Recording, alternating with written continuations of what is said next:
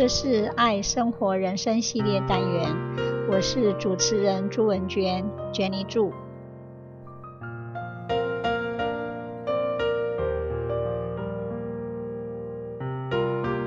今天我要分享的是一本小说《Life of Pi》，作者是 Young Mattel，二零零一出版。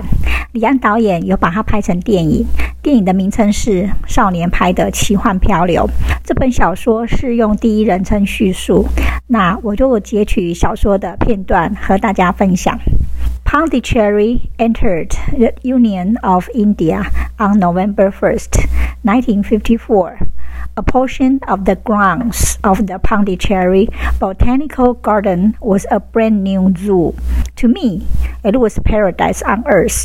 I have nothing but the fondest memories of growing up in a zoo, in zoos, as in nature. The best times to visit are sunrise and sunset. That is when most animals come to life. Animals are territorial. That is the key to their minds. Only a familiar territory will allow them to fulfill the two relentless imperatives of the wild the avoidance of enemies and the getting of food and water. The mid 1970s were troubled times in India. People moved in the hope of a better life. Our family sought the zoo, lock, stock, and barrel. We left Madras on June 21st, 1977, on a Panamanian registered Japanese cargo ship. I was only 16. I wildly waved goodbye to India. The ship sank. Things bubbled at the surface and then vanished. Everything was screaming the sea, the wind, my heart. From the lifeboat, I saw something in the water. I cried. Richard Parker, he had seen me.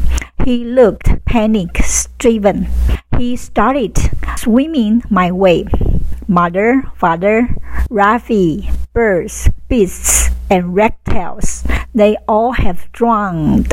Every single thing I value in life has been destroyed. My heart was cheered to ice. Bengal tiger, Richard Parker, was in my lifeboat. We sailed from Madras across the Bay of Bengal down through the Straits of Malacca, around Singapore, and up to Manila. We left Manila and entered the Pacific. The ship was sinking. It was a miracle I didn't hurt myself. Richard Parker was at the bottom of the lifeboat. He was a fierce 450 pound carnivore. The zebra had badly broken a rail leg. Suddenly, a head appeared behind the end of the tarpaulin. It was the bear like boarding look head of spotted hyena. It was a male. Borneo orangutan orange juice was floated by a net of bananas. She fell into the lifeboat proper. The hyena had attacked the zebra. The zebra's broken leg was missing. The hyena had bitten it off and dragged it to the stern. The zebra was being eaten alive by the hyena from the inside. The zebra was dead by noon. The hyena jumps over the remains of the zebra. An adult female orangutan cannot defeat an adult male spotted hyena. The hyena jumped on the bench and caught orange juice at the wrist before she could strike. She fell off the bench to the bottom of the lifeboat. She was beheaded by the hyena. Richard Parker was still on board. I had to have water. I ate a quarter of the large chocolate bar. I slept at morning. I awoke to the reality of Richard Parker Every hair on me was standing up, thinking with fear. I stayed on the raft. I hatched several plans to get rid of Richard Parker so that the lifeboat might be mine. It was a fine day.